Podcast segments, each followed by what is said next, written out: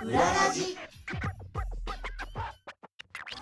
お世話になっております藤井聖堂です。お世話になっております武藤優子です。この番組は様々な業界のちょっと変わったお仕事珍しいお仕事に関わっている方をゲストにお迎えしてその世界の裏側や裏話裏方さんのことを覗き見しようというラジオです。はいえっ、と武藤さんは、えーはい。局のテレビ局のアナウンサーご出身なんで、えーとはい。アナウンサーとして最初に喋る時ってよく初泣きとかいうことをあ言いますけれど初も泣き。それは覚えてはらっしゃいますか、い。覚えてますね。あの天気予報でした。天気予報。ああ、なるほど。うまくいきました？ああもう緊張してガッチガチで30秒ぐらいのすごい短い枠だったので、はい。かえって緊張が激しくて大変でしたけど無事に終わることができましたね。はい、はい、私はあのラジオのラジオドラマで最初には初泣き何初書き？わかんないですけども 初めて、えー脚本を書いて、ええー当然演じていただく方がいらっしゃるわけで、ーはい、その時の方が今日のゲストなんですよ。そういうごはい、関係で。いらっしゃるわけですね。だからまあ初泣きみたいなもんですね、作家にとってはね。そうですね。はいえーはいその時は声優さんでしたけれども今は声優さんもおやりになりながら他のお仕事も持っててそれがなんと講談師という方ですから、はい、えーぜひいろいろなお話を聞きたいと思います。はい、ということで今月のゲストは講談師の一流斎はるみさんです。一流斎はるみさんどうぞよろしくお願いいたします。よろしくお願いします一流斎はるみでございますあーえー、藤井さんの初書きの時だったんですか？そうなんです。夜のドラマ夜のドラマハウスです。ああー1979年のですね、あの、はい古いですね。えー、古いですねって言ったらあれですけども富、山圭さんのそうです。富山圭さんと浅上陽子さん当時もう大人気の大和の宇宙戦艦大和の宇宙戦艦はい主役のお二人の時ではい。それが私のデビュー作なんですよ。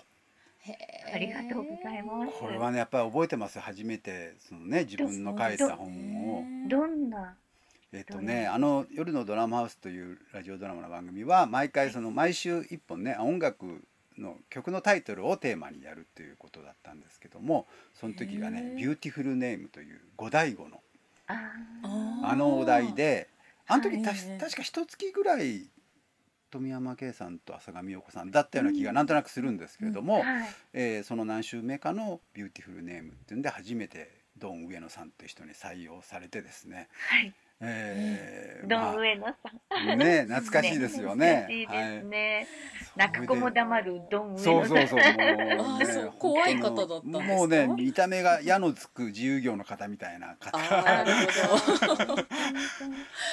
そうなんですよ。だから今にして思えば当時の大人気声優さんお二人にえーやっていただいたことは私はすごいこう誇りに思ってます。いやすごい。こちらこそ。いやー 嬉しい。でその浅上陽子さんで、まあ、後にね講談師になられてもうそこからだって40年40何年経ってるわけですもんね。そうですそうもんね。ですね。それでまたこういうふうにご一緒できるってこんな幸せなことはないですよ。すごい出会いです、うん、本当に。本当そうなんですよ。お二人に歴史ありというはい。ことてもよくもう勝手に私が盛り上がってますけども、まず一般の方にね、からねそうあ半世紀っちゃいますよねはい。どういう方かをちょっと武藤さんご紹介していただけますでしょうか？はい、プロフィールご紹介いたします。一流斎はるみさんは高校卒業後に黒沢亮主催声優学校の一期生として入学されました。え在校中から声優活動を始め、宇宙戦艦ヤマトのヒロイン森由紀の役ですね。そしてシティハンター野上紗恵子刑事役など多くのキャラクターの声を担当し、声優として第一線でご活躍。1992年7月講談師一流斎定水さんに入門され、えー講談師に転身されます。1996年2つ目に2004年3月真打ちに昇進されます。声優としての表現力と講談話芸の深みを融合させた新作講談に力を入れられています。代表作は五体不満足で感動的な人生を送った中村久子伝。野坂昭之原作の講談蛍の墓。童謡詩人金子みすずの生涯があります。はい。という方なんですけれども、はい。まあ講談師の話は当然伺うんですけどもその前はい。にちょっとやっぱり声優さんのね、えー浅上陽子さんとしてのお話から順に伺っていこうかなと思います。はい。あの声優さんとししてもはるみさんとずっとお呼びして大丈夫ですか？はい、大丈夫です。大丈夫ですか？お好きなように呼んでください。私の中ではどうしても浅上陽子さんって思いがあるからでもいいです。全然同じ人間ですから、どうぞ。あの声優さん今はもう本当にもう声優さん大人気じゃないですか。ですよねねえびっくりしてしまいます。すご私い。が声優になりたかった頃は、はい。それこそ声優って何っていう。そうですよね。独立して声優っていう仕事があるわけみたいなはい。はいはいはいはいはい。もうあの役者さんがセリフの部分でこうなんかアルバイト的というね。そうですよね。声だけもあるけども、本業は役者だよみたいな方が。そうそうそうですねだから学校もなくてはい。私があの声優になりたいと思った時にどうしたらいいのって全くわからない状態で、うんうんうん。でちょうど高校卒業したその秋にはい。もう日本で初めて世界で初めての声優学校をですね、黒沢亮さんがはい。開いてくださって、はい。おおと私のためにできたみたいなそうで勝手。な意識でですね。はい。それは何年ですか？それは何年なんでしょうか？私が声優になったのは何年になってますか？プロフィール的に何年になってますか？覚えてないぐらいなんですけれどはい。はい70年代のどっかですすね。2年とか4年とかそね初めのあたりですよね、きっとね。はいやっぱりすごい早いですよね、まだね。その当時声優っていう言葉自体はあったんですか？言葉はありましたよ。うんええ、あだって洋画もテレビで洋画のねそうですよねはいあ、アニメそうも吹き替えがあっええヤマトとかね、鉄道なるほど。うん28号とかアニメもやってましたし声優っていう仕事はあるんですけど、うん、声優という職業を独立してやってるかっていうと、そうでもなかったみたいな。もう総勢100人いるかいないかでしたから、あーそうですか。やってる人。えへ今は何え。千人ですよ。今はすごいですよ。憧れの職業ですよね。ね。本当に。う。ん。で今伺ったように声優になりたいなと思ってね、黒沢亮さんのところに行かれたっていうことそうは、当時私もそのそれこそドン上野とかにあの教えられたんですけども、はい。まあ、これね浅上陽子さんとしてはこう嫌な言い方なのかもしれませんけれどもアイドル声優の第一号なんですよ。そうです要するに声優さんになりたいと思ってなった方ってまだ当時いらっしゃらないんですねあんまりね。そうですよね。もう本当草分け的とそういうそうそうそうか、最初の方っていう感じですそうですよね。初めて初めてファンクラブのできた声優。ですよねすごい。いや だからはい。今はもう当たり前じゃない若い女の子が声優さんとしてねアニメの声当てて人気でファンクラブがあって、えー歌も歌ってみたいなのはもう全部浅上陽子さんが最初なんですよ。うわあすごい。元祖ですね。元祖ですよね歴。史に残るとか言って そう自そう第一号ですよ。レジェンドですね。だって。いやもうそういうの言った方がいいんですよ。いや。いやだからねやっぱすごいこうなんだろうなんあの演じる方もそうだしあのファンの方もそうだしそこからこう価値観が新しい価値観ができたっていうことですよねそういうすそうですね。うんごいなあいや、すごくないですけでもいやっぱりそのそれぞれの仕事をこうあの決めるにあたっては当然オーディションみたいなことがあったど。そうでわけですす。よね。もちろん、ヤマトもオーディションがあって、あそうなんだ、そうです。ユキのこうキャラクターの絵が置いてあって、セリはいフがあって、はいマイスタジオの中に一人入って、はい。浅上陽子ですって名乗ってですね、森幸ですって名前を、役名を言ってですね、はい。古代くんって、あーあーグッときますね。そうなんですね。はい。やっぱり。え声って変わらないですよね。ずっと。変わってると思います多けど、分ずっとそのこうずっともちろん鍛錬されて鍛えられてるからだと思うんですけど。それ全然違うんです。全然鍛錬もしてない。本当ですか？せ先祖に感謝なんですけれど、ーうんでも、丈夫ですか？あの、この声だから、うんもう応用範囲狭いわけですよね。あ私たちでは。逆にこうんの声でいけるっていう。この声でいけるっていうか、うんももっといろいろな役をうんこうやりたいと思うわけじゃないですか。うん人間って。うんね、欲が出てきて、うん。もっと違う役ができるとか、うん。うんもっと幅広くやりたいとか、うん。でも声がこれがためにですね、うん。すごく制限されるんですよね、キャスティング的に。ああだ。からそれを広げたいっていうのがうん。講談に向かっていく。あああそうだったんですか。そうなんだいやこっちはね別に演者じゃなくて、まあ、見てて、はい。まあ大スターですよ。当時ね大和のもう大ブレイクのしかも主役のお二人富山圭さんも当然大スターですけれどもはい。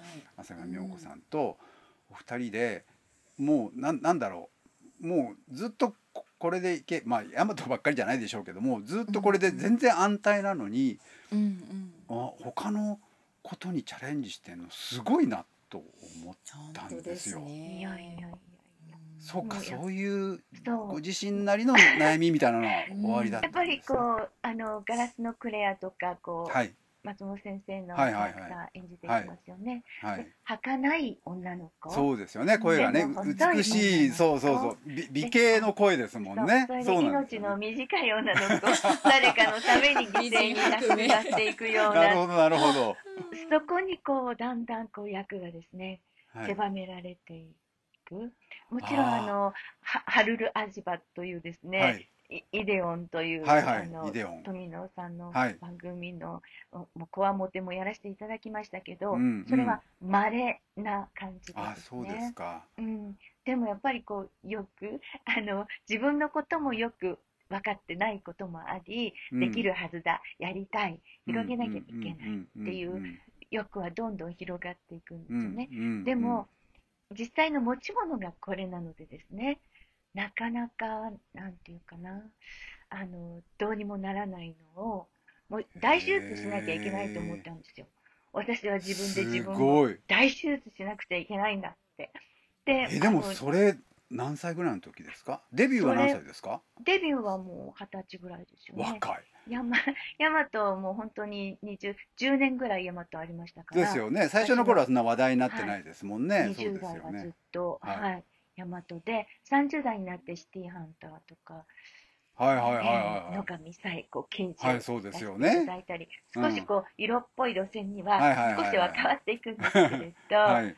でも、なんか、やっぱり、狭いよな、とかいう思いが。すごいご自身なりにやっぱりこう向上心とこう悩みって。いうのが終わりだったんですね。でも、へえ40の時に、あ、これだって、師匠40歳で。師匠師匠の芸を見てあこれだってこれができるようになって私相当変わるぞって。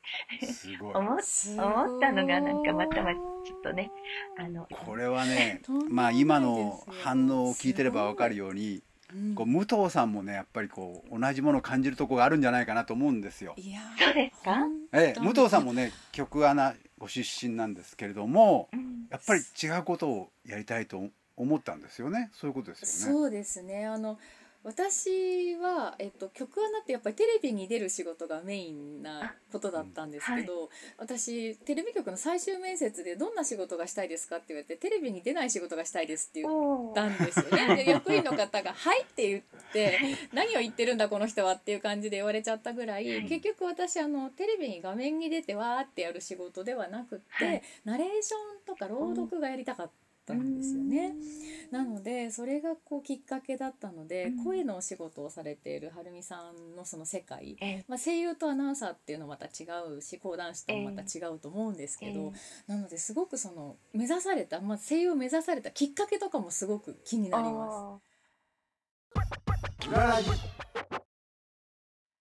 あのね、はい。多分あの初期事情は同じだと思うんですけど 私本当に朗読大好きで。朗読少女だったんですね。あそうなんですよ。あーそうなんですね。私あの小学校お上がる前みんな幼稚園行きますよね。でうん。ちょっと体弱くてうん。幼稚園に行けなかったんですね、うん。で親があの昔そのシートというものがあってあありましたありました。CD みたいなペラペラのね。そうです。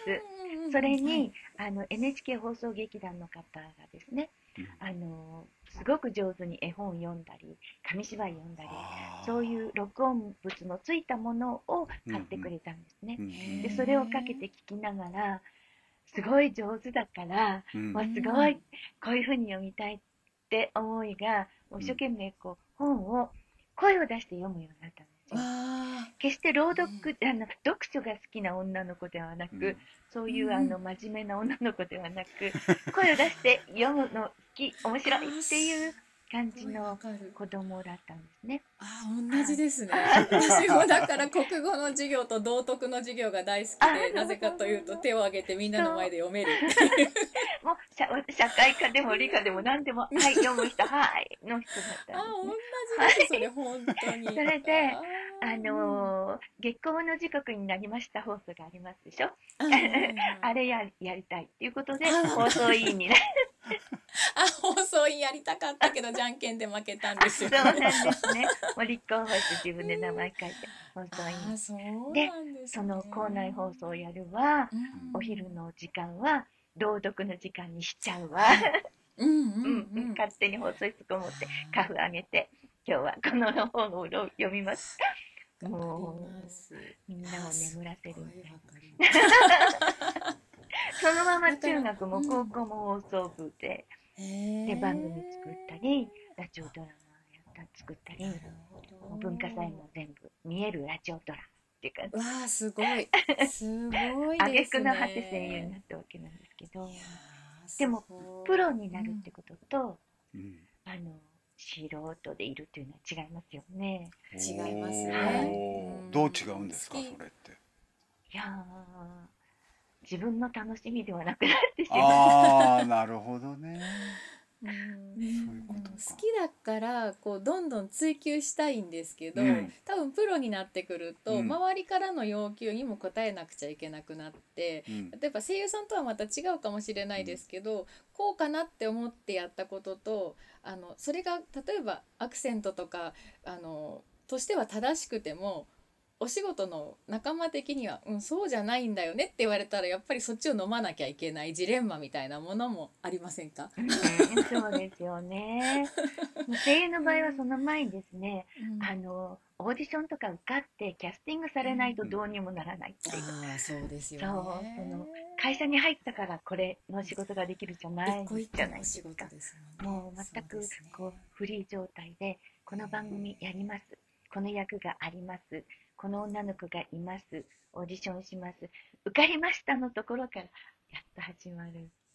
えじゃあその放送のごめんなさい生徒さん。いや私どうぞ。前のめりにこれなって。今日はお二人の話だと思ってます。はい。すいません。その声優さんはいわゆる役を演じるお仕事ですよね。でその演じるお仕事あ演じる練習というかそういう訓練っていうのはやっぱりその黒沢さんの学校でされてった感じなんですか？いやもうそれは初めの2年しか学校ありませんから2年ではあのどうにもならないわけでそのうん「how to」えっとあはい。どうやって合わせるかぐらいのことで、あ滑舌はちゃんとしなきゃいけないとか、うん。声はちゃんと出なきゃいけないとか、はい。そのベースを知るだけでですね。で、はい。私はその後劇団に入りました。やっぱり劇団に入られたんですね。そうなんです。とにかくお芝居なので、もう大和の始まりの頃は劇団に入ってなかったんですね、でも納屋五郎さんとかうん。長井一郎さんとか、うん。周りの方たちみんな劇団でお芝居をうん。やってきた人で、うん。で声優が目的ということが信じられない先輩たちでした。90%なんでこの声優が目的で声優やりたいってここに来るんだ。そうじゃないだろう。俺たちは芝居に命を懸けてるんだ。芝居やってああよかったなっていうんで終わってから飲みに行くんだみたいな感じで。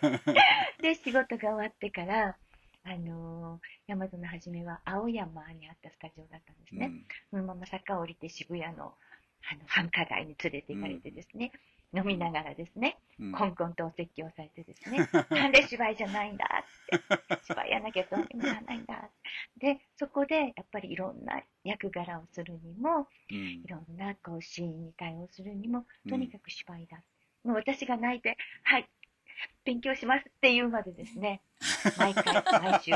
演劇人ですよねそれね。そう。うん。熱いですね。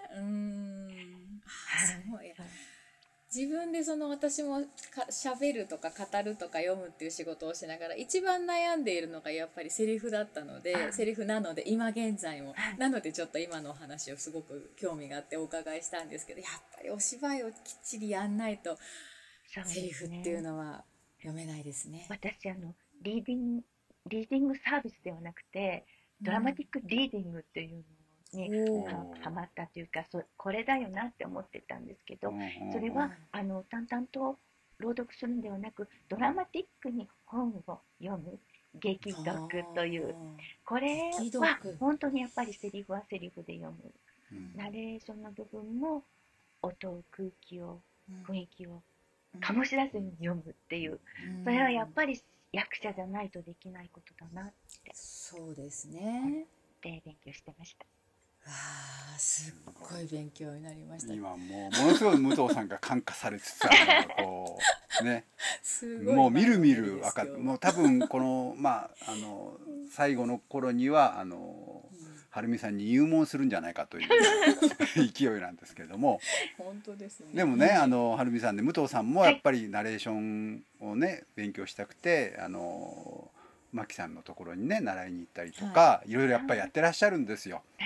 やっぱり同じですよねこの声でこうなんかしようという方はどっかで自分をこう変えなきゃと思うところがあるんでしょうね。そうですね。なんか声だけでいろんなことができるってすごく面白いなって純粋にそこがスタート地点なので私の場合は。そうです、そうです。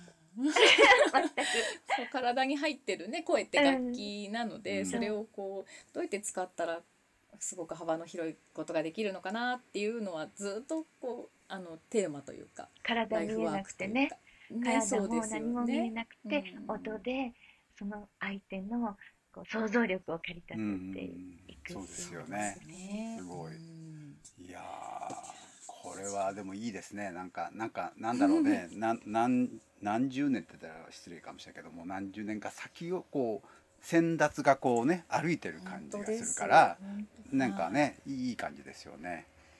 でそういうそういうふうにお話を伺っていくと当時私はあの、まあ、作家として新人作家として見ててえ講談をやるんだと思ってすごい意外だったんですけども今こうやってお話聞くとねやっぱりまあそれが講談であるかどうかは分かりませんけれども必然的にねなんかそういう表現方法に行くんだろうなっていうのはすごく納得がいきましたね。でも迷いはずっと続くです。ああなるほどね。まあ迷まあ表現にねあのなんかゴールはないですからねずーっとねねやっていくんでしょうけれどもね。じゃあその次回そういう講談にね入ってとはいえ講談ですよ。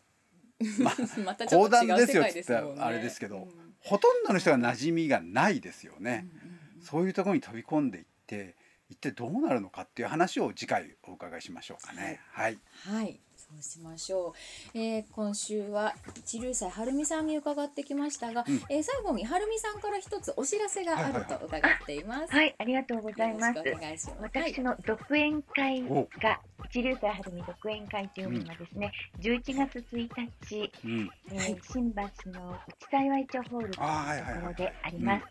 えー11月1日は月曜日で、はいし。かもはい1時半から3時までという、真っ昼間の会でございますけれども、はいしかもこのコロナ禍でですね、えー客席50%しあか使えない状態なんですけれねど。も、うん。はい、ごご興味のある方はそうですよ来ていねただけたらと思います。聞いてあどういう講談ってどういうんだろうなって思う方、ねそれからはい。当然宇宙戦艦ヤマトのファンの方もそうですけれども、はい。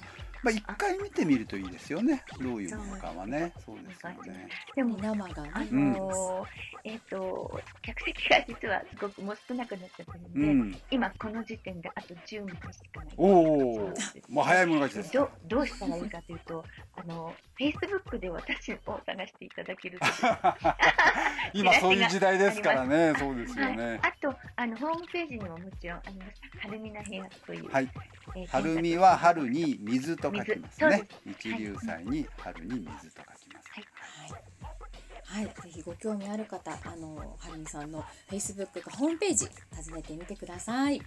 さあ今回のゲストさんは講談師の一流斎はるみさんでした。え番組の感想は Twitter でハッシュタグ裏ラジをつけてぜひぜひつぶやいてください。この続きはまた次回です。お楽しみに。